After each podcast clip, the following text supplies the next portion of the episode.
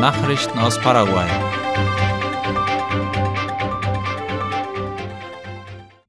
Lkw-Fahrer treffen sich morgen, um über neue Maßnahmen gegen den Anstieg der Kraftstoffpreise zu sprechen. Darüber informiert AVC Color.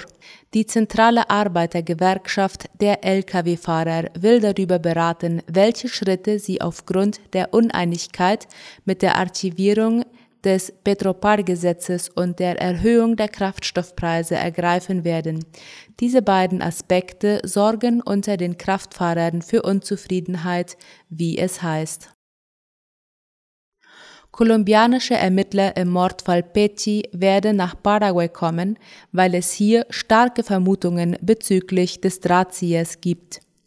Der Staatsanwalt für internationale Angelegenheiten Manuel Doldan teilte heute früh mit, dass Polizeibeamte und Staatsanwälte aus Kolumbien nach Paraguay kommen werden, um an der Untersuchung des Verbrechens von Marcelo Petty mitzuwirken. Dem Staatsanwalt zufolge wird die ausländische Delegation in Paraguay eintreffen, um Informationen über den Kopf hinter dem Plan des Mordes zu bestätigen. Darüber schreibt AVC Color. Die Ankündigung des kolumbianischen Generalstaatsanwalts Francisco Barbosa erfolgte am gestrigen Donnerstag bei einem Treffen mit seinen Mercosur-Kollegen in Paraguay. Weder die Anzahl der Beamten noch das Datum der Anreise wurde genannt. Der Staatsanwalt Marcelo Pecci wurde am 10. Mai an einem Privatstrand in Baru in Cartagena de las Indias, Kolumbien, ermordet. Er wurde in seinen Flitterwochen von Auftragskillern angegriffen.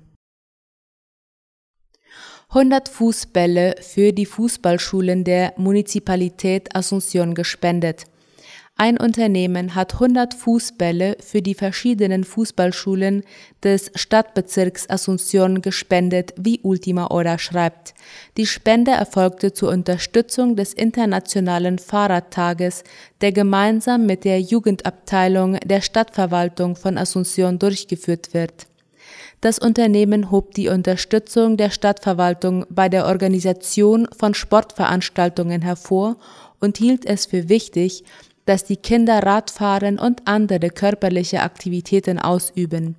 Die Spende von 100 Bällen, die von der Jugendabteilung verteilt wird, solle den Kindern in Asunción Freude und Glück bringen, sagten die Geschäftsleute der Firma. Eine Studentin ist in San Lorenzo in der Chemiestunde vergiftet worden und in Ohnmacht gefallen. Die Studentin musste von ihren Kommilitonen gerettet werden, nachdem sie im Unterricht eine Ammoniakvergiftung erlitten hatte. Die Studentin besuchte einen Kurs in Chemie und Pharmazeutik.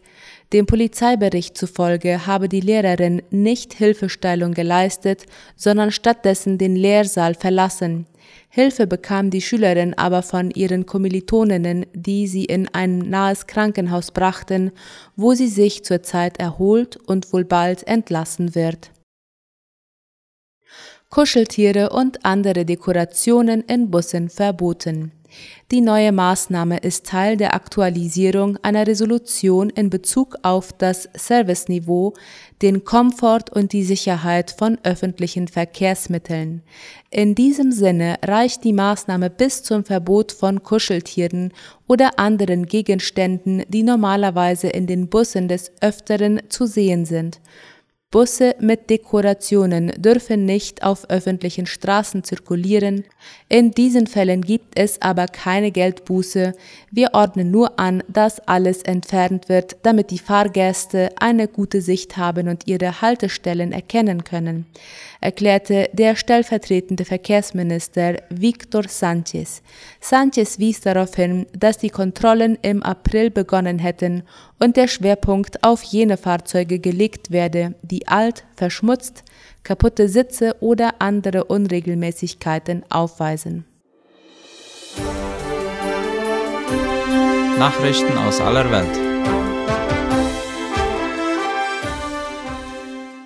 Laut der UNO starb die Journalistin Abu Akleh durch Schuss von israelischem Militär. Die palästinensische Journalistin Shirin Abu Akleh wurde nach Einschätzung der UNO durch einen Schuss des israelischen Militärs getötet, wie der ORF schreibt. Man habe keinerlei Hinweise darauf gefunden, dass es irgendwelche Aktivitäten bewaffneter Palästinenser in der Nähe der Journalisten gegeben habe, teilte die UNO mit. Abu Akleh war am 11. Mai erschossen worden, als sie über den israelischen Einsatz am Rande des palästinensischen Flüchtlingslagers in Jenin im Westjordanland berichtete, einer Hochburg bewaffneter Palästinensergruppen. Israel hatte zunächst militante Palästinenser beschuldigt, hatte die Aussage später jedoch zurückgenommen. Die Herkunft des Schusses könne nicht mit Sicherheit bestimmt werden, hieß es danach. Die Suche nach Überlebenden wurde abgebrochen. Nach dem schweren Erdbeben nahe an der Grenze zu Afghanistan hat die Taliban nach knapp 48 Stunden die Suche nach Überlebenden eingestellt, wie der ORF schreibt. Den Meldungen der Taliban zufolge lag die Zahl der Todesopfer bei 1150, verletzt wurden etwa 2000 Menschen. Ein vermutlicher Grund zum Abbruch der Suchaktion sei, dass nicht genug Lebensmittel und Medikamente für die Verletzten zur Verfügung stehen. Außerdem können durch die schlechten Straßen und starke Regenfälle die Hilfsorganisationen nur schwer in die Region gelangen, hieß es. Die UNO hat den Angaben der Presse zufolge bereits Zelte, Decken, Plastikplanen und Lebensmittel in die Zone geliefert, jedoch sei das Ausmaß der Situation schwer einschätzbar. Die USA schafft Abtreibungsrecht ab. Der oberste Gerichtshof der USA hat heute das liberale Abtreibungsrecht des Landes gekippt, wie der NZZ schreibt.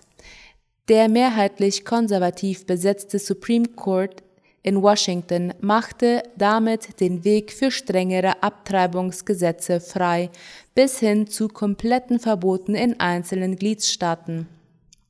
Damit ist das bisher gegenwärtige Recht auf Abtreibung in den Vereinigten Staaten Geschichte. Bereits kurz nach der Entscheidung kam es vor dem Gerichtsgebäude in Washington zu Protesten. Den deutschen Medien zufolge werden in der nächsten Zeit landesweite Proteste erwartet. Möglicher Handelskrieg zwischen Russland und Kasachstan. Der Präsident Kasachstans Kasim Shomart Tokayev sagte in Anwesenheit des russischen Staatschefs Wladimir Putin, dass Kasachstan eine Unabhängigkeit der Gebiete Donetsk und Luhansk nicht anerkennen werde. Wie die Tagesschau berichtet, hatte Russland die selbsternannten Volksrepubliken kurz vor Beginn des Angriffskrieges gegen die Ukraine als unabhängige Staaten anerkannt.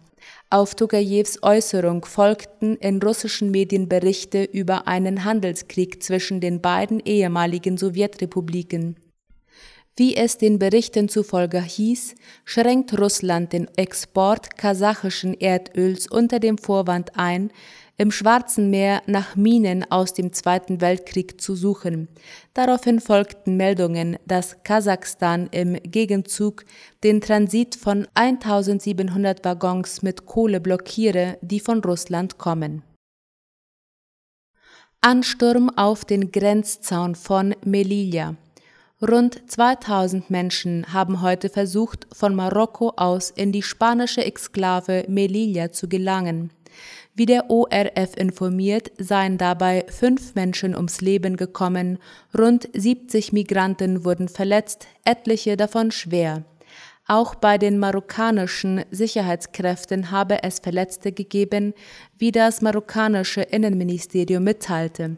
Den örtlichen Behörden zufolge stürmten die Migranten auf den Grenzzaun zu. In der Nähe der beiden spanischen Exklaven Melilla und Ceuta warten oft viele Afrikaner, vorwiegend aus Ländern südlich der Sahara, auf eine Chance, in die EU zu gelangen.